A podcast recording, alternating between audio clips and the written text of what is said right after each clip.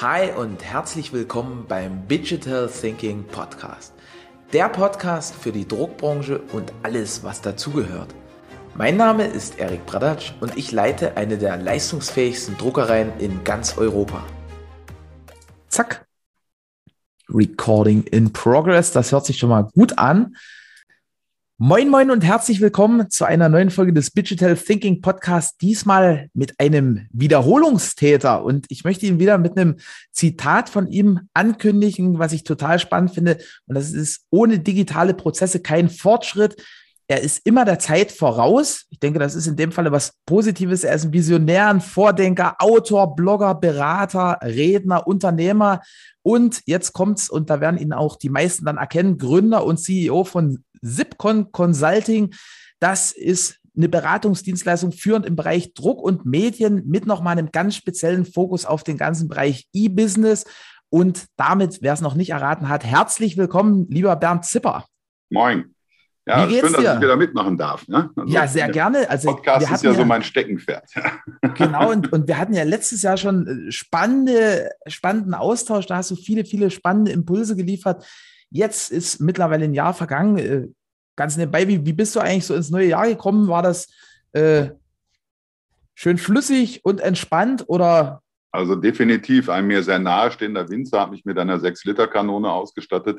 Oh. Wir haben dann äh, im kleineren Kreise äh, aber extern gefeiert, ähm, also nicht zu Hause, sondern wir waren draußen, ähm, haben vorher lecker gegessen und dann mit ganz lieben Freunden und Frau und vor allen Dingen meiner Tochter ähm, dann gemütlich ähm, reingefeiert und hatten sogar die Möglichkeit, nachher ein bisschen das Tanzbein zu schwingen, was dann irgendwie nach über 18 Monaten, wo wir es nicht gemacht haben, dann auch wirklich ganz nett war. So kleine Box da einfach hingestellt und dann so wie früher, also wo man dann sagt, jetzt machen wir einfach mal. Ja?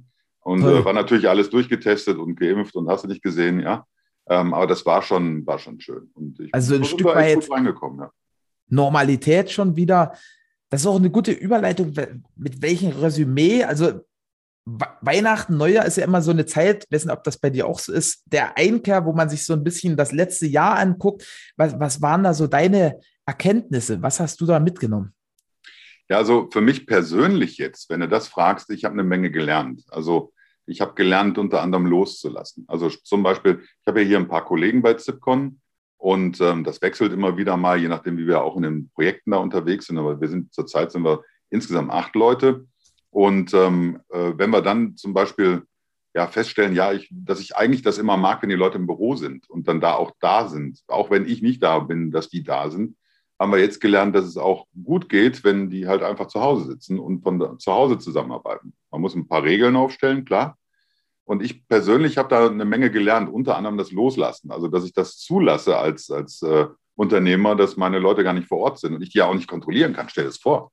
Ja. ja. Und äh, ich bin ja ein Deutscher, ich bin ja Controletti. Ja, das heißt also, man muss sich ja schon Gedanken machen, wo sind denn äh, die lieben Vögelein. Und ähm, wie dem aber auch sei, ähm, es funktioniert eigentlich ganz gut. Klar gibt es immer wieder mal so ein paar Sachen, die man besser dann auch persönlich bespricht. Ähm, aber das habe ich gelernt. Was habe ich noch gelernt? Podcasten habe ich gelernt, ähm, weil ich mache ja seit ähm, Beginn der Corona-Pandemie mache ich ja auch noch einen Gastro-Podcast. Ich weiß nicht, ob du das weißt. Dann Wirklich? Noch, nee, das, ja, ja, das ist mir jetzt neu. Das sind die Gastro-Survival-Passionistas. Seid herzlich eingeladen, euch diesen Unsinn anzuhören. Ähm, dann habe ich natürlich auch den, den äh, Zipcon-Podcast wo ich auch ein paar Sachen gemacht habe. Ähm, einen kleinen Wein-Podcast habe ich noch gemacht. Also ich habe eine Menge Sachen gelernt, weil ich irgendwie das gesprochene Wort auch sehr schätze und sehr mag. Jabberfish natürlich noch. Äh, das mache ich zusammen mit Helme Ulrich aus der Schweiz.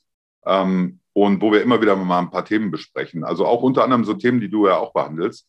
Ähm, und jetzt, letztes Mal hatten wir zum Beispiel oder vorletztes Mal hatten wir schon das Thema, wie sieht denn das aus mit New Work? Oder wie muss ich denn dementsprechend mich auf Transformation einstellen? Wie weh tut denn das? Ja? Und ähm, das, das machen wir halt im Rahmen von so einem Feierabendbier, das wir dann trinken und äh, in loser Folge dann immer wieder aufnehmen. Und ich habe halt festgestellt für mich, das macht mir unglaublich viel Spaß. Ich merke auch, meine Stimme trainiert sich. Also ich habe früher viel mehr Ös reingehauen, habe dann auch die Möglichkeit, äh, Themen zu, zu diskutieren, mit, mit, mit unterschiedlichsten Facetten auch zu beleuchten, genauso wie du das ja auch machst. Ja, und gelernt habe ich auch noch, ähm, dass man auch, äh, ich sag mal, in Corona-Zeiten äh, die Birne unter Training halten muss. Ähm, es hilft da nichts, wenn du mal einen Artikel schreibst und mal den ganzen Tag im Internet browst, sondern du musst schon irgendwie gucken, dass du da Impulse bekommst und halt auch ähm, ja, am Leben bleibst mental. Ja, und bei mir sind das schon so Sachen wie Kochen und sowas und auch rumexperimentieren. Ich habe äh, während Corona, glaube ich, meine Kochkünste noch mal ein bisschen verbessert und das hat mir auch sehr viel Spaß gemacht. Ähm, und, und das sind so Sachen, wo ich persönlich sage, da habe ich gelernt. Aber wenn wir jetzt mal auf unsere Gesellschaft gucken, und zwar mal nur auf die positiven Aspekte. Äh, wir können uns jetzt alle beschweren, über was alles Kacke gelaufen ist. Will ich gar nicht. Das kann jeder für sich selber definieren. Ich bin ganz glücklich in Deutschland, auch wenn alles nicht so happy ist, weil es gibt Länder, wo noch gar nicht geimpft wurde oder noch gar nichts gemacht wurde. Na, logischerweise sind das dann die Länder äh, der sogenannten Dritten Welt. Ich hasse dieses Wort. Ähm, aber in Tahiti zum Beispiel bis heute noch keine einzige Spritze gesetzt worden. Ähm, und ähm, also es gibt Länder, wo eben noch gar nichts passiert ist. Äh, Haiti, nicht Tahiti, Haiti. Und ähm, äh, deswegen bin ich ganz happy darüber. Und ähm, wenn ich dann sehe, was wir als Gesellschaft gelernt haben, dass wir nämlich auf einmal die Möglichkeit haben, virtuell zusammenzuarbeiten, ähm, dass wir über Zoom miteinander kommunizieren können und wir auch gelernt haben, Nähe auszustrahlen. Ja, also ich weiß nicht, ob du dich erinnerst, ganz am Anfang, wenn du, wie du mit Podcasts angefangen hast, eine Nähe zu erzeugen zu demjenigen, mit dem du sprichst, ist ja relativ wichtig. Ja. Und auch in diesen Videomeetings. Ich kann mich noch erinnern, meine ersten Videomeetings waren vor 20 Jahren. Wir saßen da alle mit dem Stock in Hintern und haben gedacht, um Gottes Willen, wir sind im Fernsehen. Und wir müssen drei Stunden Vorbereitung, Setup und dann ja, so ganz steif. Ne? Genau, ne? genau, genau. Und jetzt heute fluppt, fluppt das einfach. Und ähm, wir haben als Gesellschaft gelernt, dass damit können wir arbeiten. Und wir haben aber auch als Gesellschaft gelernt, dass wir uns zum Teil auch ein bisschen mehr auf uns selber verlassen müssen. Also jetzt nicht nur auf den Staat, sondern dass auch wir überlegen müssen, äh, wie kriegen wir das denn organisiert, wie kriegen wir das mit den Kindern hin und dies und das. Und da ist viel passiert. Also dass zum Beispiel akzeptiert wird, dass ähm, äh, der sogenannte Kinderkrankenschein genutzt wird. Das heißt also, ich weiß nicht, ob du es weißt, aber ne, äh, Elternteile können bis zu 60 Tage im Jahr einen Kinderkrankenschein nehmen, wenn sie ihre Kinder dann nicht betreut kriegen. Das finde ich äh, auf der einen Seite natürlich für den Arbeitgeber problematisch, auf der anderen Seite, gerade in solchen Zeiten finde ich das gut, dass eben solche unkonventionellen Mittel genutzt werden, weil eben dann die Kinderbetreuung auch sichergestellt wird. Und so glaube ich, dass wir während der Pandemie auch gelernt haben, dass eine Sache das höchste Gut ist. Nicht alleine zu sein, eine Familie zu haben, um die man sich kümmert, ja, und ähm, auch liebe Freunde zu haben, um, um die man sich kümmert. Und ich glaube, dass es vorher in dieser hektischen, hey, wir machen alles digital und schneller, schneller, schneller Welt so ein bisschen hops gegangen und auf einmal kommt es dann wieder, dass wir uns auch auf so ein paar Sachen besinnen können. Und ähm, ich bin jetzt nicht zwingend derjenige, der die ganze Zeit vom Weihnachtsbaum sitzt und, und Lieder singt, aber äh, jetzt saßen wir vom Weihnachtsbaum und äh, ich war der Erste, der anfing, da irgendwelche Lieder zu summen. Ja? Das hätte mir vor 30 Jahren mal erzählen sollen. Ich hätte den Vogel gezeigt. Mhm. Aber es war halt auch so. Und ich glaube, da entsteht wieder was, was Positives, was Gutes für uns. Ich habe auch von vielen gehört, die dann gerade zu Weihnachten hingegangen sind. Wir müssen dazu sagen, wir sind eigentlich schon weit im neuen Jahr. Also wir sind nicht zu Weihnachten, es ist kein Weihnachtspodcast. Aber zu Weihnachten, die dann eben auch einfach gesagt haben, hey, da ist einer alleine oder ein Nee alleine, die holen wir mal zu. Und ähm, klar, geimpft, geboostert und so weiter. Und wir, wir gucken, dass wir eben da gemeinsam was tun. Und ich glaube, dass bei all dem Schlechten, was wir erlebt haben bei Corona, so ein paar gute Sachen dabei sind, dass wir eben gelernt haben, A, wir sind als Gesellschaft überlebensfähig, ja, immer noch. B, wir können, wenn wir mit Vernunft und Geduld und vielleicht auch mit ein bisschen Rückgrat da rangehen, äh, jenseits dieser ganzen Plärrerei, ja, können wir für uns das Beste daraus machen. Und das finde ich ist wichtig. Und ich finde es auch wichtig, ähm, dass dann ähm, jenseits der, der Komplikation mit Corona-Hilfe hin und dies und das, ähm, hin und her, dass dann eben wir mit, mit dem Menschen auch, ja, dass dann mit dem Menschen was passiert. Und wenn ich jetzt Menschen treffe, und ich habe jüngst äh, das mein, mein äh, Filmteam wieder getroffen, mit dem ich beim Online-Prinzip-Symposium da ein bisschen was mache und die auch sonst meine Videos mit mir machen. Und ähm, das sind der Dirk und der Sebastian und die machen unter anderem auch Sendungen mit der Maus und Quarks und Co. und so wirklich geile Typen. Und wir sind aufeinander zu, haben gestoppt und Dirk sagte, geimpft, geboostert, getestet. Ja? Ich, weißt du, wie beim, wie beim Quartett, ja? geimpft, geboostert, getestet, Stich. Also, was haben wir gemacht? Wir haben uns in den Arm genommen. Und das ist so schön, dann, ähm, ich nehme nicht jeden in den Arm, äh, auf den Arm viele, aber in den Arm nicht.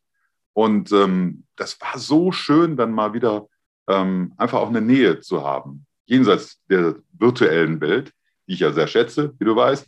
Aber auf der anderen Seite eben dann auch diesen Moment kurz zu genießen und zu sagen, hey, wir sind gemeinsam wieder da und wir machen jetzt was zusammen. Mhm. Und das fand ich sehr, sehr schön. Ähm, und äh, das muss ich sagen, mache ich nicht mit jedem, aber wenn ich dann weiß, das funktioniert und der hält sich auch an die Regeln oder die hält sich auch an die Regeln, dann bin ich dabei. Cool. Ja. Und ja, du merkst, du musst bei mir nur fünf Mark einwerfen, dann geht das schon. Dann, dann, dann kannst du reden für, für zehn Podcasts, das ist total super. Ich habe ja geübt. Ja. ja, ja. Nee, das merkt man, aber das ist auch total sympathisch und toll. Ähm, wenn, wenn du jetzt so eine Art Kristallkugel hättest und in die Zukunft gucken könntest, was, was wären aus deiner Sicht? Also, du bist ja auch sehr, sehr gut vernetzt in der Branche. Ne? Also, mhm. du, du kennst alle größeren und kleineren Firmen, die Rang und Namen haben, hast da, glaube ich, auch einen sehr guten breiten Einblick so über die Tendenzen, was sich so entwickelt in den verschiedenen Bereichen. Wenn, wenn du jetzt so, so eine Prognose für 22 abgeben könntest, was, was sind da so oder was werden denn da so die spannenden Themen sein? Ja, dummerweise werden die spannenden Themen in die Richtung gehen, dass wir natürlich weiterhin mit der Materialknappheit zu kämpfen haben in der Druckindustrie. Ähm, das ist ein großes Thema. Ähm, die Preise sind enorm angezogen, deswegen werden auch generell die Preise hochgehen. Und ähm, darüber hinaus haben wir natürlich schon das Problem, dass diejenigen, die gut vernetzt sind, die auch gute Lieferketten sichergestellt haben, die gute Umsätze haben, dass die natürlich wahrscheinlich eher überleben werden als die Unternehmen, die das vielleicht vermieden haben bisher oder einfach verpennt haben. Ja? Und ähm, es zeichnet sich immer mehr ab, dass eben es immer eher größere Unternehmen gibt, die breit aufgestellt sind, und Spezialunternehmen, kleinere Unternehmen, die dann eben Spezialdrucksachen machen oder Spezialfunktionen, Buchbinderei und dies und das. Ähm, und dazwischen die vielen Drucker, die so, ich sag mal, im, in einem Umsatzbereich von einer bis, bis sechs Millionen waren ähm, oder sind, ähm, denen wird es sehr, sehr schwer gemacht. Und äh, da gibt es eigentlich nur einen Trend, den ich da sehe, dass man sich, dass sich äh, möglichst Drucker zusammenschließen zu einem Verbund, ähm, um eben auch gemeinsam zum Beispiel mit, einem, mit einer eigenen Marke im Netz aufzutreten und da gegebenenfalls dann zum Beispiel als, ja, als, als, als ein großes Unternehmen zu fungieren. Ja, und da müssen viele noch dazulernen, weil natürlich die Egoismen sehr hoch sind äh, unter dem Motto, äh, ich habe das schon immer so gekonnt, also kann ich es jetzt auch. Aber da wird es halt eng. Und das ist leider so ein Trend, dass, dass ich halt ganz klar sehe, oder nicht nur ich, also im ganzen Team sehen wir das so, dass wir auf der einen Seite halt die großen Unternehmen haben, die weiter wachsen werden wenn auch verhalten. Auf der anderen Seite haben wir halt die kleinen Spezialisten, die weiter wachsen werden, weil eben auch die Preise anziehen. Und ähm, der Verbraucher, witzigerweise, oder der Endabnehmer, egal ob jetzt ein äh, B2B-Kunde oder ein B2C-Kunde, so langsam auch versteht, ja, ich muss dafür auch mehr bezahlen. Und ähm, das, das ist eigentlich ein ganz guter Trend, weil wir hatten schon im letzten Jahr so eine Art Billigheimer Schlacht zwischendurch, weil alle ja irgendwie Umsatz äh, machen wollten. Und das reguliert sich immer so ein bisschen. Und ich weiß nicht, ob du den ZOPI kennst, den äh, Zipcon Online. Dein, dein Index, ne? Also das wollte ich auch ansprechen, wenn, wenn du jetzt ja. sagtest, oh, 2022 weiß ich gar nicht, da, das mhm. war so mein Impuls. Und das ist ja super interessant, was ihr da auf die Beine gestellt habt. Ja, wir, wir machen ja so eine Art Warenkorb. Ja, ich kennst ja. ja auch den Sozialwarenkorb zum Beispiel. Was kann man sich für 62,50 Euro leisten? Ähm, in dem Fall ist es so, dass wir den umgekehrten Weg gehen und sagen, was ist die Basisbüroausstattung, Visitenkarten, Briefpapier, Umschläge, einen Flyer. Ja, und da haben wir die Preise recherchiert und haben gesagt, und die recherchieren wir jetzt immer wieder, um einen sogenannten Preisindex zu erzeugen. Und dann gucken wir uns einzelne Produkte an, also auch Flyer oder Broschüren, wie die sich im Preis entwickeln. Und dann eben die verschiedenen Hersteller. Und das ist ganz interessant zu sehen, wer da wie reagiert. Und du siehst auch ganz genau, wer noch Papier hat und wer nicht. Ähm, also das ist, da passiert eine Menge. Ähm, und darüber haben wir so ein Branchenbarometer fast entwickelt. Also wie geht es dem Online-Print? Ähm, und das werden wir auch weiter so durchziehen, das wird eher noch viel, viel interessanter, weil wir dadurch so ein paar Tendenzen bekommen. Und wir wissen eigentlich schon so sechs, sieben Tage, nachdem der Monat rum ist, wie es im letzten Monat gelaufen ist. Und wir werden das auch noch weiter professionalisieren. Also da kommt dieses Jahr wahrscheinlich von uns sogar ein Branchenreport, den man dann halt beziehen kann und äh, wo wir dann die ganzen Themen nochmal genauer auseinandernehmen und analysieren. Toll. Wie, also ich habe mir den kurz vor unserer Aufnahme jetzt nochmal angeguckt, da ist das ja so äh, eine relativ lange Zeit konstant und dann ist es wirklich so, also es sieht fast wie so eine exponentielle Wachstumskurve aus, ja. was ja für den Preis äh, nicht so die angestrebte Form ist in der Regel, ne? Ja, du, wir müssen natürlich auch sehen, Print ist immer noch zu günstig in meinen Augen. Also das, äh, wenn du jetzt einen Flyer hast zum Beispiel und, und erinnere dich mal dran, vor fünf Jahren, wenn du so einen Pizza-Flyer oder sowas bestellt hast, das hat schon Geld gekostet. Das war zwar auch günstig, aber es hat Geld gekostet. Mittlerweile sind die Preise ja so solche Dumpingpreise, weil eben die großen Maschinen bei den großen Anbietern auch laufen müssen, dass man sich manchmal noch fragt, ist das noch sinnvoll? Und ich finde, Print ist ein ganz wichtiges Gut. Und ja, wir haben, ich unterscheide gerne gegen ähm, Print-Konsumierprodukte, also so Instant Print oder was auch immer, also Pizzazettel und Co. Aber dann eben auch Manifestationen wie Bücher oder Magazine oder ähnlichem, also die eben höherwertig sind. Mhm. Ähm, und, und, wir haben halt als Deutsche immer so ein bisschen so den Pin im Kopf, Print ist jetzt billig, also muss auch das Buch billig sein. Ähm, ja, Moment, das eine ist ein Pizzazettel, ich sage mal so ein Dreirad, und das andere ist ein Buch, ein Rolls-Royce. Warum muss das genauso teuer sein? Bloß weil es fährt oder bloß weil es gedruckt ist? Und das muss, müssen wir auch an den Endabnehmer und auch an unsere B2B-Kunden weitergeben, dass die verstehen, dass verschiedene Produkte eine andere Wertigkeit haben. Hm. Und ähm, das, das funktioniert so langsam auch. Also schönes Beispiel ist immer wieder die Firma Mo aus England, wo du halt 25 Visitenkarten locker für 50 Euro kaufen kannst. Aber die sind dann auch geil und die sehen dann auch richtig gut aus. Ja? Das sind die, die ähm, diesen, diesen Kern äh, marktfähig gemacht haben, ne? Ja, ja, die, die, da gibt es mehrere, die sowas machen. Hm. Ähm, ich glaube, das war ein Mohawk-Papier aus Kanada, das die zuerst eingesetzt haben. Ich bin mir nicht mehr sicher. Ähm, und da gibt es mehrere, die das mittlerweile machen. Ich persönlich, mir würde ja, wir haben mein, meine Visitenkarten früher waren mit Farbschnitt. Ne? Ähm, ganz dicker Karton und mit Farbschnitt, orangefarbener Farbschnitt. Und das war schon auch immer ganz toll. Wir sind jetzt mittlerweile bei Mo, weil ich irgendwie Visitenkarten mit runden Ecken gerade so gut finde. Übrigens kriegst du damit auch besser Hoteltüren auf. Aber das ist noch ein anderes Thema. Aber, ähm, ja, wir machen da noch mal einen Folgepodcast, wo du ja, dann, äh, genau. äh, versuchst, äh, mit Stimme zu beschreiben, wie, wie, man so eine Tür aufhebelt da. Ja, ja das Witzige ist ja, ähm, äh, mittlerweile gibt es ja viel, wieder viel so diese NFC-Visitenkarten. Die gibt es ja auch schon seit zehn Jahren. Da haben wir bei Beyond Print vor zehn Jahren mal drüber berichtet. Ähm, und, und, also mit den NFC-Chips. Und äh, da, die kannst du ja zum Teil wirklich kodieren. Und auch mit dem Handy, das ist ja ein großes Hobby von mir. Ich lese ja auch gerne meine Hotelkarte immer mal aus, damit ich weiß, ob, das, ob mein Zimmer sicher ist oder ob ich lieber noch einen Türkeil oder einen Sessel vor die Tür schiebe. Ähm, mhm. Und ähm, also das ist, ist schon ganz interessant zu sehen, mit welchen Technologien da gearbeitet wird. Ist auch immer so ein kleines Steckenpferd von mir. Aber das wäre viel zu lang, wenn ich das jetzt alles erzähle. Ach, krass, also denn, du kommst ins Hotel, lässt dir die Karte geben und guckst dann so, ist, ist da jetzt die Zimmernummer sozusagen unverschlüsselt drauf oder, oder ich kann die sogar dekodieren. Ähm, das Schöne ist, es gibt eine Software, damit kannst du das machen. Ich sage jetzt nicht, welche das ist. Ähm, äh, man muss ja da nicht dem, dem Schindler Tür, Tür und Tor öffnen, aber dadurch, dass ich mich für NFC interessiere, habe ich mich ja frühzeitig auch schon interessiert, äh, wie die Codierung, Dekodierung ist. Äh, insgesamt beim Thema AFID, was geht damit, was geht mit Token und dies und das. Und das finde ich hochinteressant, das eben auch mit Print zusammenzubringen, weil du halt Mehrwertdienste einbauen kannst. Kannst auch mit dem QR-Code, keine Frage aber eben mit so einem Chip, das hat nochmal was Besonderes, weil du eben auch ganze Datensätze sicher vermitteln kannst und du nicht davon abhängig bist, ob gerade Licht an ist oder nicht. Mhm. Also wer schon mal so, eine, so ein Google Nest-Ding installiert hat, wo die auf, mit Grau hinten aufs Gehäuse irgendeinen QR-Code draufdrucken ne, und dann musst du echt eine Riesenlampe anmachen, damit deine Kamera das scannen kann, diesen QR-Code zur Produktidentifizierung. Da wäre vielleicht so ein Chip auch geiler gewesen. Und, und da gibt es halt die Möglichkeit, eben NFC-Chips jetzt mittlerweile sehr breit zu nutzen. Die sind auch günstiger geworden über die letzten Jahre, nicht billig, aber günstiger geworden. Und ich glaube, dass da auch was zusammenkommt. Das, ist, wird noch, das wird sich noch weiterentwickeln. Weil wenn die Menschen einmal gesehen haben, der Nutzen ist da, dann nutzt der Mensch das. Ist der Nutzen mhm. nicht da, wird schnell wieder abgeschafft.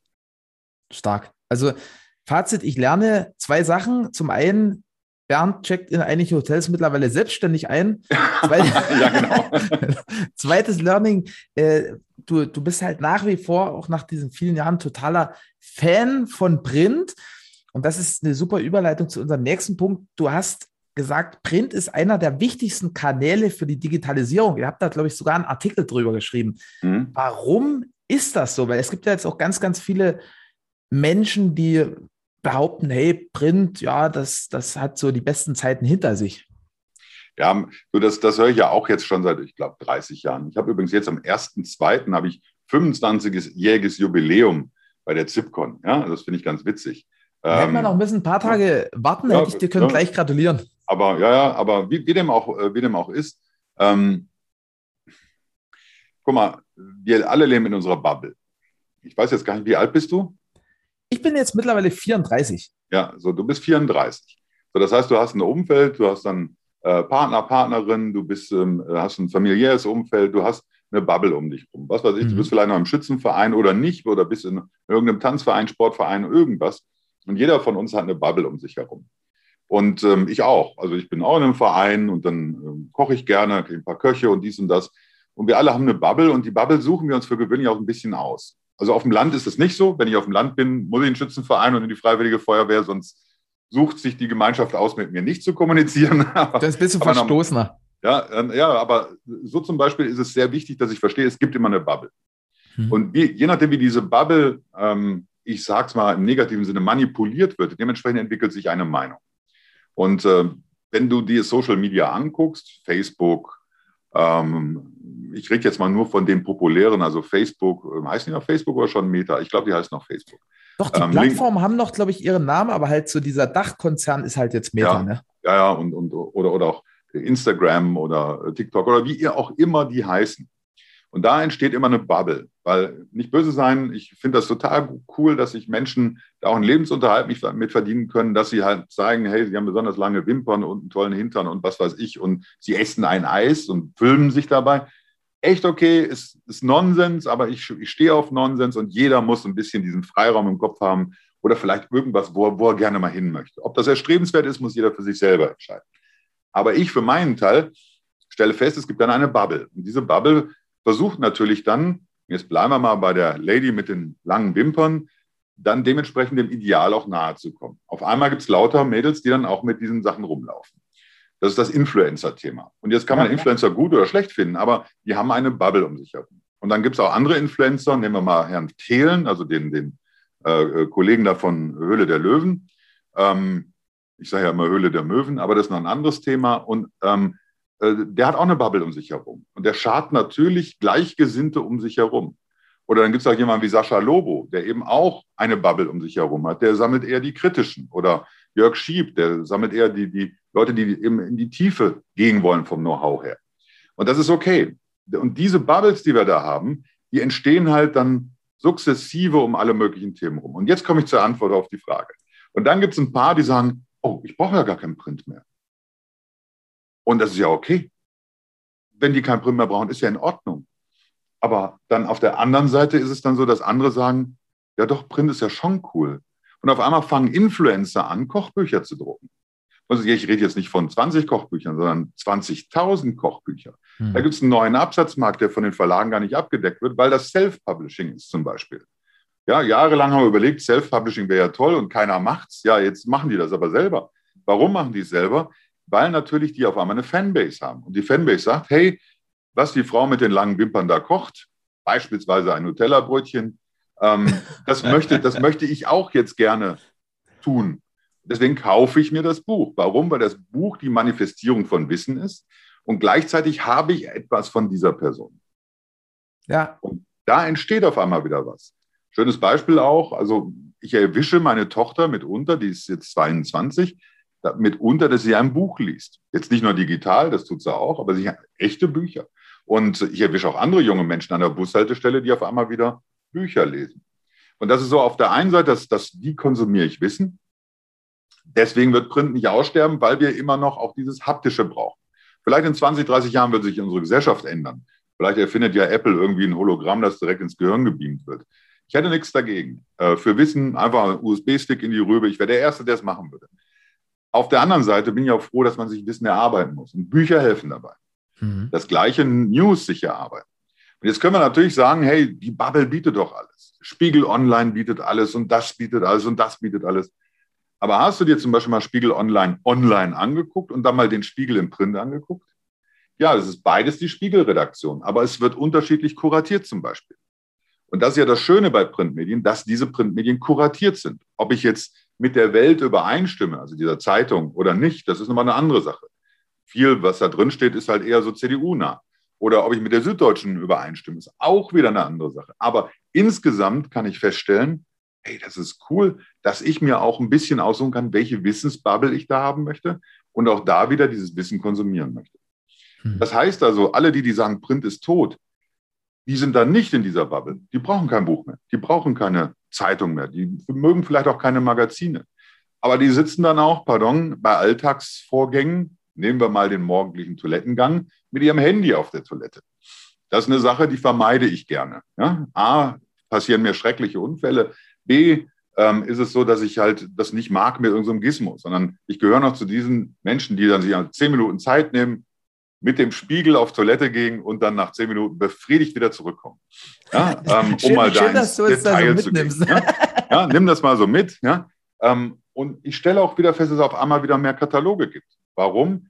Weil auch da eine Verknüpfung kommt. Und da habe ich jetzt ein schönes Beispiel. Ich habe jüngst eine Laudatio gehalten. Wann wird denn das hier ausgestrahlt? Boah, relativ zeitnah wahrscheinlich irgendwo so im Februar. Okay, wunderbar. Also wenn das ausgestrahlt wird, dann haben die den Preis schon bekommen. Und zwar dieser Katalog okay. von dieser Firma. Ja, so andersrum, so. Ja, sieht man das? Orion. Ja, ähm, dieser Katalog ist der beste B2C-Katalog ja, bei den ähm, äh, beim deutschen Katalog äh, Award geworden. Warum? Weil die es geschafft haben. Ich zeige dir jetzt mal nicht, was da noch alles drin ist. Ja, aber weil die es geschafft haben. Ich bin schon ganz interessiert. mit QR-Codes, mit Links, mit Verbindung Print und Internet eben jetzt. Ah, okay, also diese Vernetzung. Ja, diese Vernetzung zu schaffen. Und klar gibt es da noch bessere Beispiele, aber die haben sich halt beworben. Und da wird jetzt, das ist jetzt nicht nur irgendwie ein Katalog wie, wie früher, dass man ähm, äh, da allerlei Dessous und dies und das sieht. Ja, ist da auch drin. Aber hier hast du dann zum Beispiel auch die Mitarbeiter und Mitarbeiterinnen von Orion, die dann zum Beispiel erklären, ja, das Tool nutze ich für das und das und so und so. Und da auf der Website kannst du nochmal nachgucken. Und das finde ich cool. Also, dass Print und Online zusammenkommen. Und deswegen mhm. gehöre ich auch nicht zu denen, die sagen, ja, ist, Print ist das Einzige und überhaupt. Was ich sage, ist, dass Print die einzige Manifestation von Wissen im digitalen Zeitalter ist. Das ist auch einer meiner Lieblingssprüche. Damit gehe ich meinen Kollegen immer mega auf den Arm, äh, auf, den, auf, den, auf den Geist. Ja? Und das ist einer meiner Lieblingssprüche. Es ist aber so, wenn ich Wissen haben möchte, dann nehme ich das Buch und ich stelle es mir in den Schrank. Und diese Wand hinter mir, ja, äh, die du nicht siehst. Dahinter ist nämlich meine Bücherwand. Das ist nämlich einfach ein Rollo, weil ich diese Flapper-Hintergründe nicht so mag. Dahinter ist meine Bücherwand und ich habe halt hunderte von Büchern. Warum? Weil ich gerne dieses Wissen haben möchte und auch gerne nochmal hingehe und nochmal nachgucke. Und ähm, das kann ich halt digital nicht. Link weg, ja, oder irgendwas. Oder irgendein, irgendjemand hat es gehackt und auf einmal ist der Wikipedia-Eintrag von dem und dem ganz anders. Und du ahnst nicht, wie viel prominente Köche ich treffe, die nicht wissen, dass ich einen Wikipedia-Eintrag habe, wo irgendeiner einen gemacht hat, wo kompletter Tinnef drin steht. Hm. Und deswegen sage ich, Print hat da eine Berechtigung. Aber Print hat auch noch bei was anderem eine Berechtigung. Jetzt gucken wir uns das mal an. Das hier ist eine Sprühdose. Mhm. Hinten drauf stehen Warnhinweise. Ja? Und diese Warnhinweise, dieser Sprühlack wird hergestellt in, sagen wir mal, 100.000 Dosen. Und dann werden davon 20.000 Dosen in Deutschland verkauft und 20.000 in äh, was weiß ich, in der Schweiz und vielleicht 4000 nur im Benelux. Also brauche ich ein Etikett, das unterschiedliche Sprache hat, weil ich kann ja nicht andere neue Dosen drucken oder neue Dosen B drucken. Und so ist auch das ganze Thema Verpackung und Labeling und auch Umverpackung. Das gehört auch mit da rein. Und deswegen glaube ich, dass Print weiterhin gut existieren wird. Es wird weniger werden, ja, weil wir brauchen weniger. Und wenn wir weniger brauchen, dann ist das halt so. Aber Print ist immer noch die Manifestation auch von dem Wissen, was ist denn drin in dieser Verpackung? wie ist denn MHD? Und das kann ich bei einem virtuellen Produkt nicht. Jetzt kann man mhm. natürlich sagen, ja, es gibt ja ganz viele Läden, wo ich mir das schon lose mit meiner Tupperdose abholen kann und dies und das. Ja, gibt es. Aber 99 Prozent aller Läden leben noch von Verpackung. Ja. Das wird auch erstmal noch so bleiben, weil wir diese Logistikketten bei, wie viel haben wir, 88 Millionen Menschen noch gar nicht hinkriegen, dass wir überall zwei Schubkarren Müsli hinfahren, damit die sich das da selber abfüllen können. Mhm. Und das heißt also, das wird eine Weile so bleiben. Finde ich, ich auch find gut. Aber wir schauen mal, wie sich so weiterentwickelt. Ich, ich finde diesen Punkt mit der Manifestation, das hast du super schön gesagt. Und das, also ich sehe das auch so, so übertragen jetzt in unsere Branche. Wir machen ja wirklich so Großformat-Digitaldruck, also Fassadeneinhüllung ja. zum Beispiel. Und ich, ich beobachte es immer, wenn so eine Firma, die, die vielleicht online schon sehr lange sehr erfolgreich ist und, und da sozusagen fette Budgets bei Facebook schaltet, aber die dann so sich total freuen, wenn die so das erste Banner an der Fassade haben, weil die halt so sagen, ey krass, jetzt ist unser Unternehmen so richtig in der Welt angekommen. Also dieses ja. Manifestation kann ich total mitgehen. Ja, aber es ist auch total wichtig und mittlerweile stellen wir auch fest, dass wieder mehr Visitenkarten gedruckt werden, weil das ist ja auch ein schöner Gruß, dass ich meine Daten übergebe, praktisch in gedruckter Form. Und da drücke ich auch etwas durchaus, durchaus mit aus. Also ist es eine schlampige Visitenkarte von, ich sag mal, 0815-Template von irgendeinem Online-Drucker, dann sage ich, ist es mir egal, aber da hast du meine Daten. Oder ist es eine schöne gestaltete, dann sage ich auch gleichzeitig, ich gebe mir Mühe um dich. Ich hm. möchte mich präsentieren. Und das finde ich auch cool so. Also, dass man genau, genauso mit einer Verpackung, du kannst ein Produkt enorm aufwerten. Also, äh, ich, es gibt Produkte, wo du dann sagst, hey, ähm, äh, was weiß ich, ein Olivenöl. Jetzt stell dir mal vor, da ist eine leere Flasche Olivenöl. Die ist aber irre teuer in der Produktion. Warum? Weil irgendwie die handverlesen und Bio und nur im Mondschein gesammelt und was weiß ich. Und, Von Jungfrauen äh, ne? geplättet mit den eigenen Ja, Füßen. irgendwie sowas. Ja, das ist ja wieder so MeToo, das sage ich ja nie. Ne? Ich, muss, mhm. ich habe ja gelernt, dass ich viele Sachen nicht mehr sagen soll. Und ähm, wie dem aber auch sei, die ist total teuer, so ein Liter Olivenöl. Und so ein ja. Liter Olivenöl in einer Top-Qualität kann locker mal 20 Euro im Einkauf kosten. Den Endverbraucher dann vielleicht 40. Ja, aber der kann auch bei Aldi eine Flasche Olivenöl kaufen, die kostet ihn da irgendwie 4,90 Euro oder 4, 5 Euro im Moment. Ja? Ähm, und wie kriegt er denn einen Unterschied im Kopf aufgelöst zwischen dem teuren und dem billigen? Und deswegen kann ich diese Bubble nicht mehr hören, die dann immer sagt, Print ist tot. Ähm, die haben andere Lebensumstände. Und die sitzen meistens auch in der Großstadt, wo du rausgehst, dir eine Pizza holst und da brauchst du auch keinen Aufdruck auf der Pizza, weil du isst diese Pizza und gut ist. Aber ich kann doch nicht von meinen Lebensumständen auf darauf äh, schließen, wie eine gesamte Gesellschaft sich entwickeln soll. Wir müssen deswegen da die Ruhe bewahren, von oben im Helikopter so ein bisschen gucken und diese Tendenzen begleiten. Nicht die ganze Zeit klagen, oh, die gucken gar keine, die gucken gar nicht mehr in Bücher, die streamen nur noch oder die, also ist ja alles Mumpitz. Jeder nimmt sich das, was praktisch ist. Und was du mhm. gerade mit diesem Poster gesagt hast, genau das ist es doch. Ich möchte nach außen zeigen, hier bin ich. Und zwar, wenn da einer vorbeifährt oder eine eine vorbeifährt. Also ich möchte doch einfach zeigen, ich bin da und ich bin in der reellen Welt. Virtuell können viele. Und du weißt selber virtuell, was bedeutet das? Man zählt dann auch wieder nur so große Sachen wie, wie viele Follower habe ich, ob das nur irgendwie halb Indien ist oder Pakistan, was mir erfolgt, das interessiert doch nachher keinen mehr. Ja, mhm. oder ob das gekaufte Klicks sind oder, oder sonst irgendwas. Oder seriöse Magazine fangen an mit Clickbait, damit sie einfach irgendwie mehr Klicks kriegen. Ja, da ist so eine, so eine Redaktion wie die Watz, die ich früher sehr, sehr geschätzt habe, die machen sowas wie der Westen. Das ist nichts anderes als im Prinzip eine schlechte Bildzeitung. Ja? Ähm, das, da, da dreht es mir den Magen um. Das finde ich schade. Und deswegen sehe ich bei Print immer noch mehr die Mühe, dass kuratiert wird. Und äh, ich glaube, das wird uns auch noch eine Weile erhalten bleiben, weil wir präsentieren uns ja auch ein bisschen darüber. Mhm. Spannend. Ja, ich kann ja stundenlang darüber dozieren. wo, wo sind denn so, wenn man, wenn man sich das so anguckt, also eben, also es kam schon stellenweise mit raus, wenn man so den Subtext gehört hat, aber wo, wo sind da aus deiner Sicht die größten Chancen durch, durch diese Entwicklung, wenn man, wenn man so dieses Wissen für sich nutzt? Wie kann man sozusagen da draus eine Tugend machen und genau die richtigen Bubbles abholen, die halt auf, auf Print abfahren? Ja, du musst natürlich erstmal gucken, welche Bubbles gibt es denn. Und das ist ja nicht so einfach zu identifizieren. Du hast ja kein Telefonbuch, wo du sagen kannst, was weiß ich, alle Kim Kardashian-Fans ähm, oder wie die Dame mit dem dicken Hintern heißt, ähm, die sind jetzt so und so oder die ticken so und so. Das ist ja nicht so. Die sind printaffin. Ähm, äh, ja, du, du weißt aber immer, äh, es gibt ja Möglichkeiten über Targeting und so weiter rauszufinden, was für Leidenschaften haben denn die Menschen. Aber nur weil jemand isst und gerne kocht, muss er ja nicht dringend auch ein Kochbuch haben wollen. Mhm. Ja, vielleicht ist er ja gerade aus der anderen Bubble, der sagt, ich mache es nur virtuell. Auf der anderen Seite sind dann immer wieder Leute da auch da, die, die, die, du kriegst es nie richtig raus, wer ist denn diese Bubble? Und es gibt ein paar, die sagen, das können wir und Reach und bababa und tralala.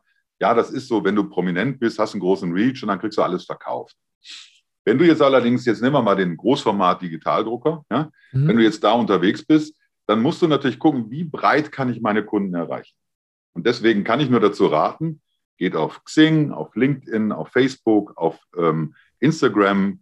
TikTok ist nicht zwingend notwendig, also man kann einen Großformat-Poster so schlecht tanzen, aber, ähm, äh, aber geht hin und, und präsentiert euch da, aber immer für diese Zielgruppe auch orientiert. Also auf LinkedIn wäre besser der Success Case, dass die Firma XY, die hat jetzt das Poster an der Wand draußen und deswegen sieht die jetzt jeder und das ist cool. Ja? Und dann vielleicht ein Zitat von denen, hey, eigentlich sind wir ja virtuell unterwegs, aber so sind wir in der reellen Welt angekommen. Punkt. Auf Xing das Ganze vielleicht nochmal ein bisschen einfacher erklärt. Das heißt nicht, dass die Jungs bei Xing doof sind, sondern das heißt, dass da mehr Leute sind aus der deutschen Sprachbubble, die erst später digitalisiert haben, also die erst später da reingekommen sind. LinkedIn, da ja. sind ein bisschen die Vorreiter. Das war mal anders, aber egal, andere Diskussion. Und auf der anderen Seite hast du dann zum Beispiel Facebook. Da sind mittlerweile ja so die digitalen Silberrücken, so Leute wie ich. Ne? Die sind auf Facebook unterwegs. Die 20-Jährigen gehen da gar nicht mehr hin. Warum? Weil ihre Eltern ja da sind. die wollen das ja nicht. Sondern die sind dann lieber wieder woanders. Aber auf Instagram kommen so beide wieder zusammen. Und da kann ich natürlich versuchen, dann auch Digitaldruck nochmal anders zu erklären.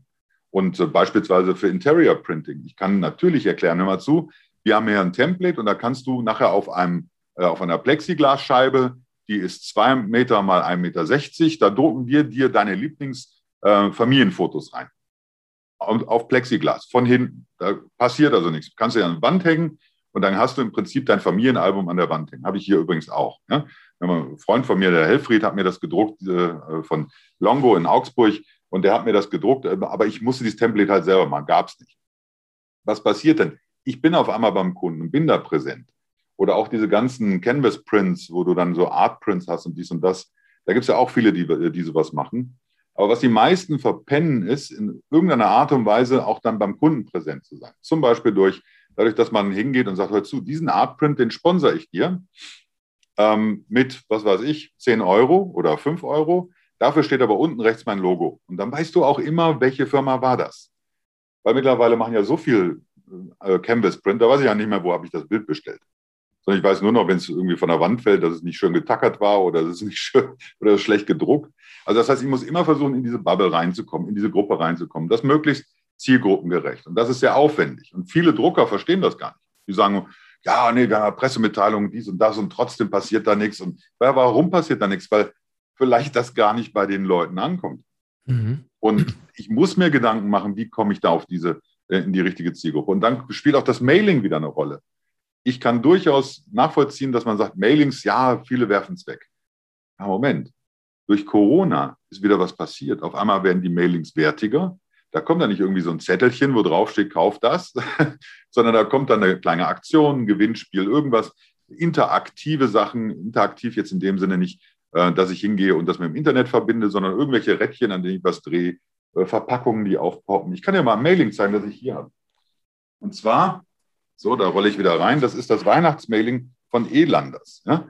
Und äh, die haben eben gesagt, hey, wir verschenken dieses Jahr nichts. So, das ist eine schöne Box, wir verschenken dieses Jahr nichts und haben hier so Kärtchen reingepackt, äh, Weihnachtskarten, die, die man auch wieder verschicken kann und erklären hier, die Tradition ist, wir verschenken nichts. Dafür gibt es dann dementsprechend von uns an eine Organisation. Die haben jetzt hier zum Beispiel, Moment, wie heißt es, äh, Nature Heart Foundation for Kids. Da spenden wir jetzt die Kohle hin.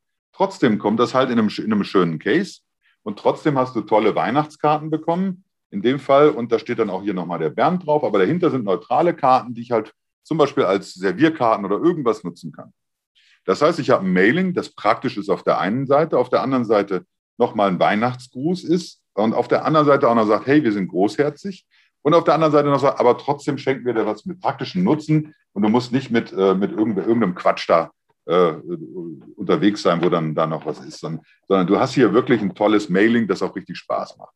Mhm. Und ähm, äh, da gibt es so viele, die so unglaublich äh, aktiv sind. Das ist äh, ja Elanders zum Beispiel hier, Schmieddruck ist das oder äh, Briefodruckfülle. Wahnsinn, was die machen. Ja? Ähm, und, und was für Ideen die haben für Mailings. Und ich kann nur sagen, Leute, nutzt sowas.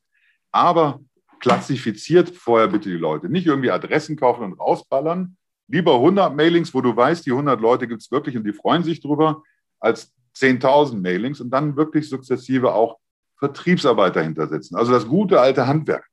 Mhm. Vielleicht nicht mehr so wie früher, so pushy, pushy, pushy, sondern eben hinging, darf ich dir das nochmal erklären, hast es bekommen oder ein Gewinnspiel oder irgendwas.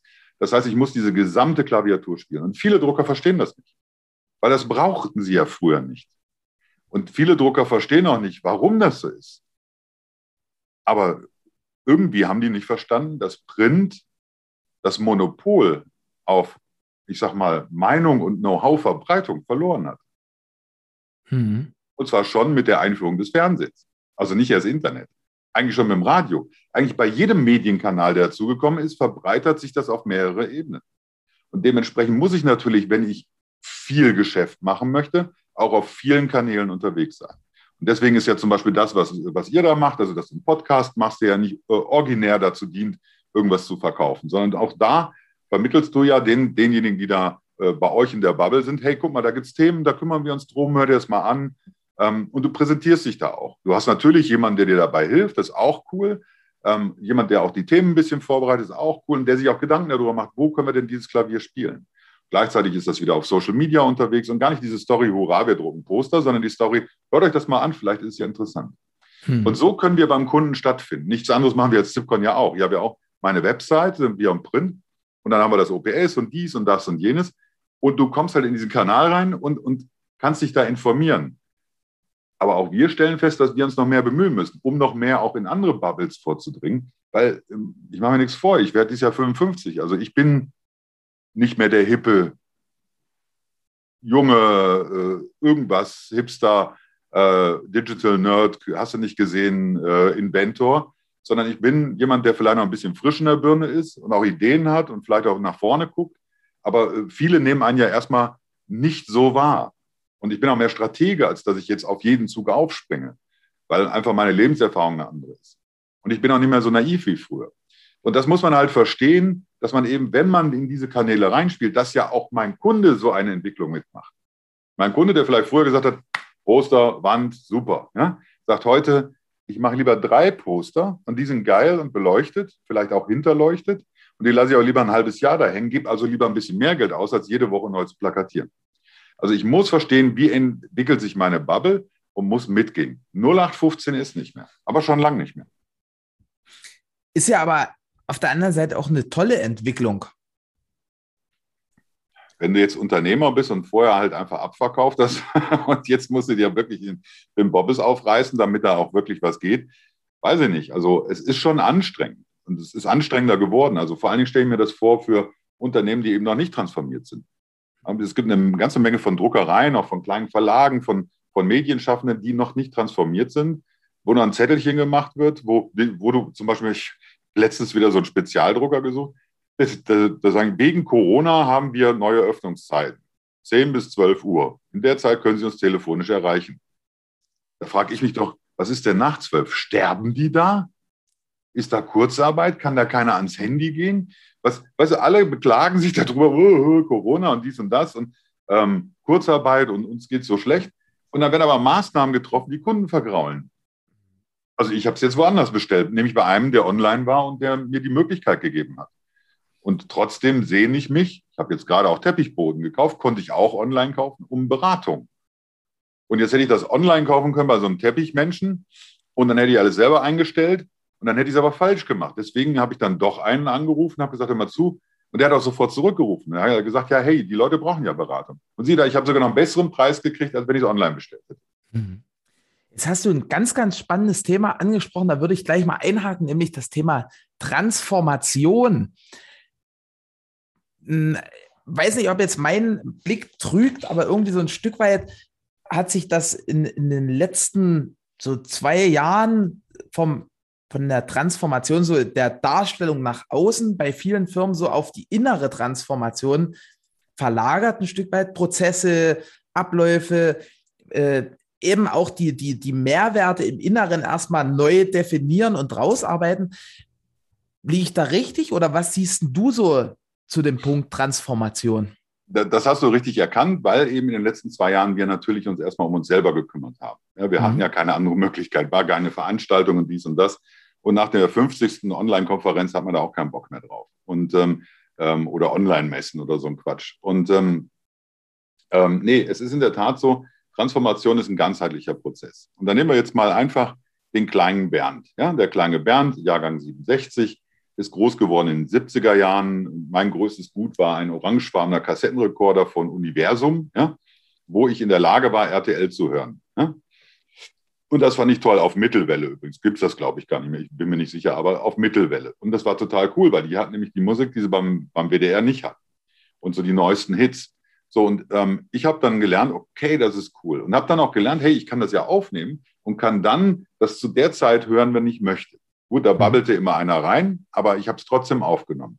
Der nächste Schritt, der da war, war, dass ich dann halt irgendwann mal 14 war, nee, 13 und konfirmiert wurde.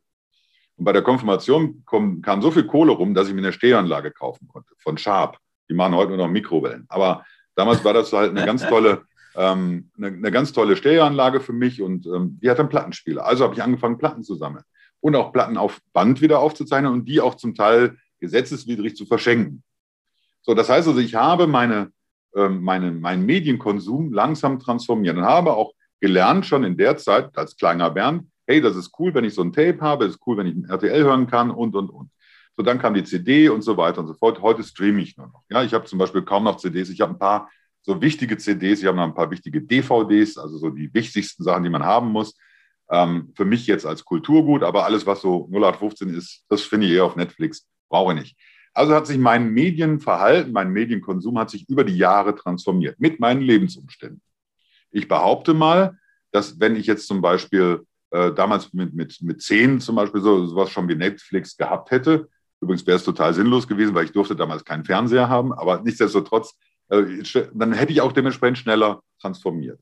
So, und was passiert denn? Also die, gleichzeitig lernen natürlich meine Eltern damals, oh, der hört jetzt eine andere Musik, der verändert sich. Oh, er gibt Geld für Platten aus. Oh, guck mal, er geht jetzt arbeiten, damit er Geld für Platten hat. Das heißt, wir, der kleine Bernd hat sich verändert in diese Richtung. Gut, mhm. ich habe jede Menge Mistsachen gemacht, auch in der Zeit, wie das so ist als Jugendlicher, der vor sich hin pubertiert, pubertiert. Aber ich habe im Prinzip mich da richtig transformiert. Ein ganz simples Beispiel. Jetzt sehen wir mal ein Unternehmen. Unternehmen, das hat jahrelang gelernt, oh, langsame Veränderung. Und der Unternehmer hat gelernt, was weiß ich, der hat bei seinem Vater meinetwegen gelernt oder beim Onkel, hat dann irgendwann gelernt, ich bin jetzt bald hier Chef und hat gelernt, okay, als Produktionsleiter kümmerst du dich um das und dann gibt es da mal einen neuen Leim und eine neue Farbe. Das war nur die Innovation in den 60er, 70er Jahren auch mal eine neue Maschine, neue Anleger, dies und das. So Stück für Stück hat der Drucker gelernt, ich transformiere mit meiner Maschine. Das draußen hat er vielleicht nur so am Rande mitbekommen. So, dann hat er aber gelernt, wenn ich jetzt nicht automatisiere, habe ich ein Problem. Wenn ich jetzt nicht mit DTP anfange und Automatisierung, das war dann in den 80er, 90er Jahren, Mörder Kohle verdient mit DTP. Also mich würde es heute hier gar nicht geben, wenn ich DTP gewesen wäre. Ja? Ich habe ja gar nichts gelernt. Und das hat mir ja geholfen, ähm, im Prinzip meinen Platz in der Druckindustrie zu finden. Und da ist es so, dass darüber halt eine Transformation wieder eingeleitet wurde. Ja, viele Setzer, Bleisetzer mussten nach Hause gehen oder Fotosetzer auch. Aber das hat sich entsprechend entwickelt. Und so hat eigentlich die Druckindustrie über die Jahre gelernt, wie langsam das geht. Und jetzt kommt Folgendes, dass auf einmal Veränderungen viel, viel schneller kommen. Unglaublich schnell. Du weißt nicht, wir wissen heute nicht, was ist das TikTok des Jahres 2022. Wir wissen es noch nicht weil eben diese kleinen Geräte hier, diese unsere Smartphones uns sofort mit der ganzen Welt connecten und auch wieder Impulse setzen, was geht, was nicht geht. Ja, also es gibt ja von Facebook auch dieses Meta, wo du dich in so eine virtuelle Welt mit reinklinken kannst. Vielleicht ist das ja die Zukunft. Ich will mal hoffen nicht, weil ich nehme ja so gern Kameraleute in den Arm. Aber ähm, ich will ja hoffen, dass das schon noch ein bisschen menschlich bleibt. Aber wir haben eigentlich gelernt jetzt gerade in der letzten Zeit, dass Transformation nicht nur was mit meinem Business zu tun hat, sondern auch mit mir selber und meiner Haltung. Deswegen auch diese Einführung. Ich habe gelernt, dass ich auch mal loslassen muss. Dieses Controletti loslassen muss. Ich habe gelernt, dass das Ergebnis äh, äh, zählt dann dementsprechend, die Leistung zählt. Wann die vollbracht wird, ist mir eigentlich Wumpe. Ja, ich möchte klar mit meinen Kollegen sprechen können während normaler Zeiten, aber ähm, ob der jetzt zwischendurch nochmal bügelt oder Mittag macht oder so, ist mir doch wurscht. Wichtig ist mir, dass er seine Aufgaben erfüllt und dass er ansprechbar ist, auch möglichst lang, vielleicht sogar über die Dienstzeiten hinaus. Ja, als freiwillige Leistung, dafür kann er während der Dienstzeit auch mal bügeln. Also ich finde, dass deswegen hat eine Transformation im Inneren was damit zu tun und natürlich mit den äußeren Begleitumständen. Und im Inneren zum Beispiel haben viele Drucker mittlerweile gelernt, ich sollte mich vielleicht mal besser um meine Leute kümmern. Vielleicht die ab und zu, ab und zu mal lieb haben nicht nur Apple hinstellen und sagen, guck mal hier, das ist mein Sozialbeitrag, sondern mit denen gemeinsam was machen, in kleinen Teams. Ja, auf einmal stellen wir auch fest, das äh, stelle ich vermehrt fest, dass eben auch Aktionen gestartet werden, wo dann die ganze Firma mit eingebunden wird. Jetzt gar nicht mal für die Firma selber, sondern so eine Spendenaktion zum Beispiel, ähm, äh, wo dann gesagt wird, hey, wir, die Kinder malen Bilder, wir bereiten die auf, dann drucken wir das und dann verkaufen wir das wieder. Praktischer, also praktisch um so einen Kindergarten zu sponsern oder was auch immer. Und also es, es geht schon darum, gemeinsam was zu tun und auch gemeinsam dementsprechend sich zu entwickeln. Und das muss dann auch der Unternehmer verstehen, dass die Zeiten des Gutsherrn, habe ich beim letzten Mal ja schon gesagt, dass die Zeiten des Gutsherrn vorbei sind, sondern dass er eben Teil eines Teams ist. Er ist der Coach. Er ist der, der vorne wegreitet mit der roten Fahne, wo alle hinterher müssen, aber auch gleichzeitig der, der hinterherläuft, um alle wieder einzusammeln, damit die, die nicht so schnell sind, auch mitkommen können. Weil wir haben nicht ein großes Thema. Wenn wir zu schnell transformieren, haben wir überhaupt keine Fachkräfte. Also wenn du heute als Drucker einen ITler einstellen willst, der überlegt sich das 50 Mal, ob der zu einem Drucker geht. Weil das ist für den langweilig. Da kriegt er auch nicht so viel Kohle. Und du ahnst gar nicht, jedes Mal, wenn ich mit irgendjemandem ein Projekt bespreche, bei denen brauchen wir als Personal, wen brauchen wir als Crew? Dann sage ich, wir brauchen den, den, den. Und dann brauchen wir natürlich irgendwie einen fitten ITler, ITlerin, die uns dann dementsprechend auf die Spur bringen. Ja, was kostet denn so jemand? Und dann sage ich, ja, ein fitter ITler, der richtig was drauf hat, 60, 70, 80.000 im Jahr. Das ist aber teuer. Da können wir auch mit einem Studenten anfangen. O-Ton in 70 Prozent aller Diskussionen. Jetzt beginnt es aber so langsam, dass die Leute verstehen, ich habe ja auch Leute in meinem Unternehmen. Und die kann ich ja auch durchaus weiter ausbilden. Und auf einmal passiert da ein bisschen was. Da macht man E-Trainings und dies und das. Manchmal hat man noch ein Talent da sitzen, der auszubilden ist eigentlich Drucker, aber hat ein Händchen für Internet-Webseiten oder für Webseiten oder Online-Shops. Also es passieren so ein paar Sachen. Und deswegen ist Transformation nie einfach nur technisch oder nur mental oder organisationsmäßig, sondern immer so ein gemeinsamer Prozess. Da kommen wir jetzt wieder zu dem kleinen Bernd mit seinem gelben Kassettenrekorder. Der hat auch gelernt dann irgendwann, hey, mit so Tapes, wenn ich die schön mische, kann ich ja auch durchaus mal fünf Mark abfragen bei meinen Kollegen. Das heißt, ich habe denen dann Mixtapes gemacht. Ich hatte ja den Plattenspieler, ja, habe den Mixtapes gemacht und damit die das dann zu Hause hören konnten, habe ich denen dann eben die Kassetten vertickert. Und ganz liebe Freunde haben die auch so gekriegt. Ähm, und habe also so ein Mini-Business draus gemacht und habe also auch da gelernt, hey, das tut auch was. Ja, ähm, ich kann damit was bewegen.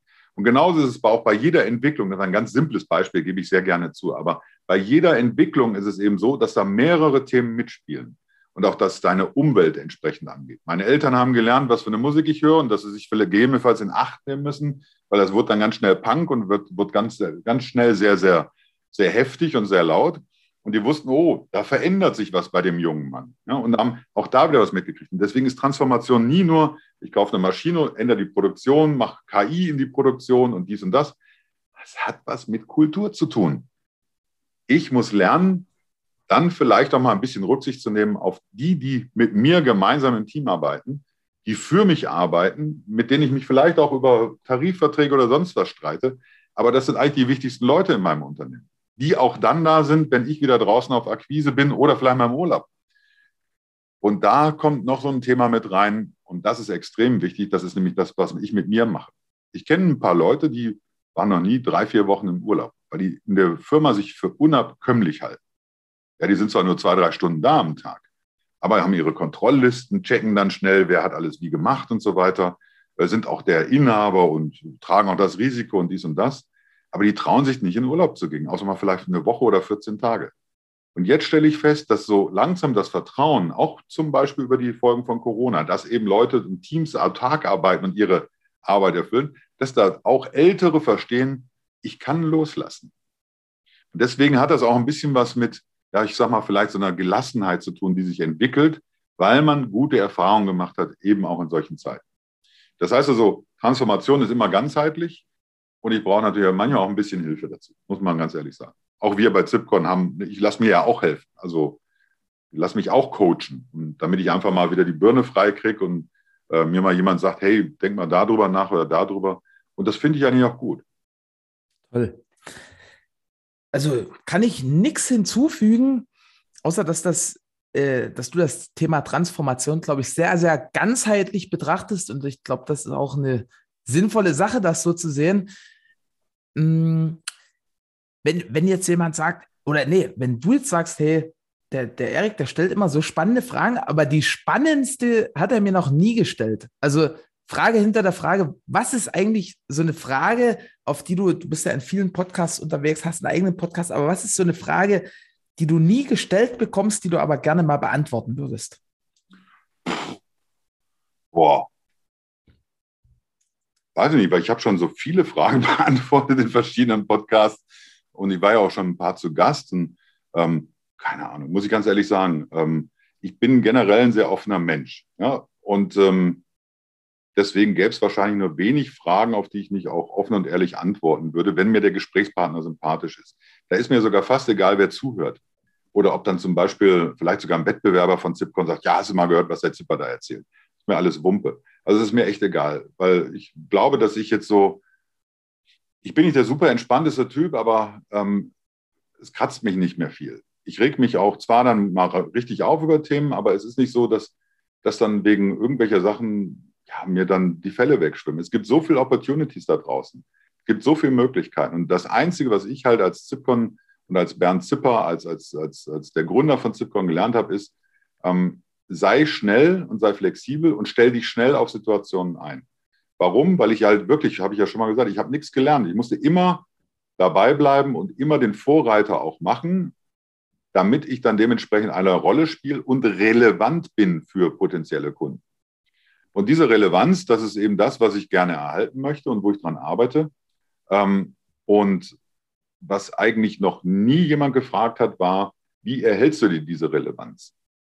Und ähm, da machen wir jetzt einen Cliffhanger, das würde ich dir dann beim nächsten Mal beantworten. Und ähm, also wenn ich in einem Jahr wieder kommen darf. Aber Auf jeden Fall. Also, du, du weißt, du weißt was ich meine. Dagegen. Ne? Diese Relevanz ist wichtig, weil in, in den ganzen Kanälen, die wir heute haben, wenn ihr als Drucker zu teuer seid, wenn ihr arschig seid, wenn der Kunde reinkommt, wenn ihr andere Mittagspause habt, dann seid ihr für den, der potenziell was kaufen möchte, nicht relevant. Und der geht dann woanders hin. Vielleicht seid ihr sogar billig oder besonders günstig oder ihr habt Material, aber wenn ihr dann dementsprechend für jemanden nicht relevant seid, weil ihr vielleicht nicht freundlich seid, dies oder das oder jenes, dann geht er wieder. Und das, was ich auch gelernt habe, ist über die Jahre, sei relevant. Habe ein Angebot, das auch möglichst breit ist, aber sei relevant, dass du eben aus einer Hand möglichst viel geben kannst. Und dann hast du dann dementsprechend auch Erfolg, wenn du dich schnell darauf einstellen kannst, auf die verschiedenen Themen. Und dazu gehört aber auch für mich zu bewerten, möchte ich jetzt auf TikTok tanzen oder nicht? Oder halte ich das für Unsinn? Und es ist auch für mich, möchte ich jetzt auf Instagram sein oder nicht? Und ich habe auch mit vielen Sachen sehr, sehr gezögert. Also ich bin noch gar nicht so lange auf Instagram. Ähm, also vielleicht so drei, vier Jahre oder sowas. Aber auch nur sehr zurückhaltend musste erst mal lernen, wie das funktioniert, Schritt für Schritt. Und ähm, somit habe ich aber Schritt für Schritt meine Bubble auch mitgenommen und das hat auch eine gewisse Relevanz. Also sind wir wieder da, wo ich sage, das gefällt mir eigentlich ganz gut. Toll. Das ist halt total super, weil deine Antworten immer perfekt in die nächste Frage münden, nämlich du sagtest ja jetzt, Relevanz ist mega wichtig. Was ist denn, wenn jetzt jemand sagt, boah, der Bernd, der hat so tolle Sachen erzählt, das ist total relevant für mich. Wie kann ich denn mit dir in Kontakt treten? Wie, wie könnte man jetzt weitermachen? Weil gerade als, als Berater, als, als Redner, man, man kann dich ja sicherlich auch buchen. Wie, wie funktioniert das? Wie, wie komme ich an dich ran? Ja, du, das ist ähm, eigentlich ganz simpel. Also auf irgendeinem dieser Kanäle schickst du mir halt einfach eine E-Mail. Oder rufst einfach im Büro an. Also gibt es sowas, nennt sich Telefonbuch, gibt es auch digital. Ja, und dann kannst du im Büro anrufen und die Daniela oder ähm, auch andere Kollegen und Kolleginnen nehmen dann den Hörer ab und sagen, Mensch, der möchte gerne gern mit dir reden, ruf den mal zurück. Perfekt. Und frage natürlich auch, ob der Relevanz, ob der jetzt nur mal mit mir virtuell Kaffee trinken möchte oder eben, ähm, äh, ob da irgendein Thema ist oder ob sie irgendein Thema hat. Letzter sind sogar vermehrt ähm, weibliche Kontakte, weibliche Managerinnen, die sich melden, ähm, weil irgendwie hat sich auch da ein bisschen Generationswechsel entwickelt. Das finde ich ganz spannend. Aber du kannst mich halt jederzeit anfunken. So, ähm, wir sind nicht einfach als Berater. Das heißt also, das heißt noch lange nicht, wenn einer sagt, ja, Berater, komm mal und äh, arbeite jetzt für uns, dass wir das auch wirklich machen. Warum? Weil die Chemie muss stimmen. Weil wir sind halt auch keine Berater, die jetzt sagen, du kannst es auf das Projekt XY setzen. Wenn wir aber sehen, da stimmt da im Team was nicht oder da stimmt was, ähm, was weiß ich, baulich nicht oder sonst was, das werden wir dir auch sagen. Oder wenn wir sehen, die Zahlen stimmen nicht, werden wir dir das auch sagen. Das heißt, alles, was uns auffällt, möchten wir auch kommunizieren können. Und es gibt halt leider Gottes Menschen, die sind ja absolut allergisch auf Kritik. Und ähm, das muss ich vorher herausfinden. Und beispielsweise, bevor wir ein größeres Projekt mit dem Kunden anfangen, fahre ich hin. Und dann setze ich mich da hin, trinke einen Nachmittag mit ihm Kaffee oder mit ihr Kaffee. Wir unterhalten uns und dann sieht man auch, stimmt die Chemie. Weil ich kann das total verstehen, dass manche Leute mich nicht mögen. Ich polarisiere auch bewusst, ganz bewusst. Also ich ziehe keine äh, super feinen Anzüge mehr an, sondern komme oft in der Lederjacke und ich, ich bin, bin, immer noch derjenige, der ohne Krawatte rumschlappt und, und, und. Also ich, ich halte mich an diese Konvention nicht, weil ich möchte eigentlich, schon denjenigen, für den ich unterwegs bin, auch mögen. Und es gibt durchaus Firmen, die bedienen wir nicht. Also weil wir sie nicht mögen oder weil ich den Inhaber nicht mag. Das sind eigentlich meistens auch Männer. Ähm, äh, und, oder wenn wir da auch Themen haben, wo wir sagen, oh, die verdienen ziemlich viel Geld mit der Rüstungsindustrie, dann sind wir da auch eher zurückhaltend. Oder wenn da sehr viel äh, Unilever und Nestle dahinter ist, sind wir auch zurückhaltend. Oder wenn eben, ähm, ich hatte eine Anfrage aus, ist schon ein paar Jahre her, ähm, aus den Vereinigten Emiraten und äh, da habe ich gesagt, tut uns leid, wir können nicht bearbeiten, können das nicht bearbeiten, weil bei uns ist es nicht so, dass Frauen im Schleier rum müssen, äh, rumlaufen müssen. Und wir sind da so, dass jeder Mensch gleich ist. Und wenn das bei euch im Land anders ist und da nicht demokratisch gewählt wird, dann können wir da nicht hin. Und ähm, so ist es so, dass es nicht so einfach ist, mit uns zusammenzuarbeiten. Und mir ist manchmal auch so, sag mal, der kleine Drucker, der wirklich will, lieber, auch wenn der vielleicht gar nicht so viel bezahlen kann. Wir sind natürlich davon abhängig, dass jemand unsere Honorare bezahlt, aber den begleite ich halt auch. Und es gibt so viele Unternehmen, die ich seit 25, seit 30 Jahren begleite, immer wieder mal und mit denen was gemeinsam mache. Mal als Coach, mal bin ich dann, ähm, sitze ich dabei, wenn die da so, so, so, so, eine Art Beirat machen oder sowas, gebe denen Tipps, wie man sowas machen kann. Und mal ist das die große Strategiediskussion, mal entwickeln wir Businesspläne. Also wir machen die unterschiedlichsten Sachen. Aber das auch eben, weil wir die Firma über die Jahre kennen, denen auch helfen, dementsprechend sich weiterzuentwickeln. Das geht so weit, dass, es, dass die Firma vielleicht sogar über uns dann nachher verkauft wird, wenn sie nicht mehr möchten ja, und wir den passenden Partner finden. Und das ist so der, die Entwicklung, ähm, die immer davon ausgeht, dass wir uns mögen. Wenn das nicht da ist, ich bin nicht so ein kalter Aal, der da hingeht und sie die PowerPoints um die Ohren haut. Äh, mir sind auch die Leute nicht egal da, sondern ich bin da immer noch so ein bisschen auf Sozi, muss ich ehrlich zugeben. Ähm, mir tut es dann auch manchmal leid, wenn dann so eine Firma den Bach runtergeht und dann halt 200 Leute nach Hause gehen müssen oder 300 oder 400 äh, oder auch nur 50, weil ich weiß, da hängen mindestens drei weitere Personen dran. Und das, das mag ich nicht. Und deswegen sind wir auch eher diejenigen, die versuchen zu restrukturieren und zu retten, als äh, zum Beispiel Firmen zu zerschlagen. Das war leider in der letzten Zeit, gerade in Corona, äh, sehr viele solche Fälle. Das heißt also, Kontakt ist überhaupt kein Problem. Wenn man mich einfach nur mal kennenlernen möchte, ähm, irgendwo so, das ist der, die beste Möglichkeit ist an der Theke beim Online-Print-Symposium. Ähm, das wird Ende April sein und ähm, oder eben auch nur äh, zwischendurch mal bei der Raucherpause. Ich bin auch wieder auf der einen oder anderen Veranstaltung einfach anquatschen oder eben einfach über das Büro mal einen Termin machen und sagen, hey, wir müssten da mal gucken. Und was ich auch sehr gerne mache, ist, dass wenn halt Unternehmen eine besondere Lösung haben und die sagen, hey, wenn du das nächste Mal hier vorbeikommst, komm da mal eine Stunde auf eine Stunde mit, auf einen Kaffee rein und quatsch mal. Und ähm, dann ist es auch so, dass wenn ich, was weiß ich, wieder nach Leipzig muss zu irgendwem, und auf dem Weg sehe ich, die Druckerei XY ist da, dann fahre ich nochmal, plane ich eine Stunde mehr ein, trinke dann noch ein Tässchen Kaffee und ähm, man schnackt ein bisschen. Und das finde ich auch toll so. Also da gibt es schon ein paar Einladungen. Toll. Cool, also wir verlinken natürlich in den Shownotes alle möglichen Kontaktdaten und äh, auch natürlich Online-Print-Symposium kommt mit rein. Und damit möchte ich mich an der Stelle schon mal recht herzlich für die vielen Impulse bedanken, für die vielen auch, auch so diese, diese Gold Nuggets zwischen den Zeilen. Und du kennst das schon, der letzte, der, der Schlusssatz gehört sozusagen dir als unseren Gast heute, Bernd. Oh. Seid achtsam auf euch selbst. Macht nicht jeden Trödel mit. Seid achtsam auf euch selbst. Vielen, vielen Dank für diese tolle Botschaft und damit noch eine schöne Woche an alle Zuhörer und bis demnächst. So long. Dank dir. Tschüss. Ich danke dir fürs Zuhören und deine Zeit. Wir freuen uns, wenn dieser Podcast deine Welt ein Stück bunter gemacht hat. Du kennst einen Experten, der unbedingt in diesem Podcast zu Wort kommen muss? Super. Schreib uns gerne eine E-Mail an podcast.texel.com. Ich wünsche dir einen fantastischen Start in die neue Woche und bis zum nächsten Montag.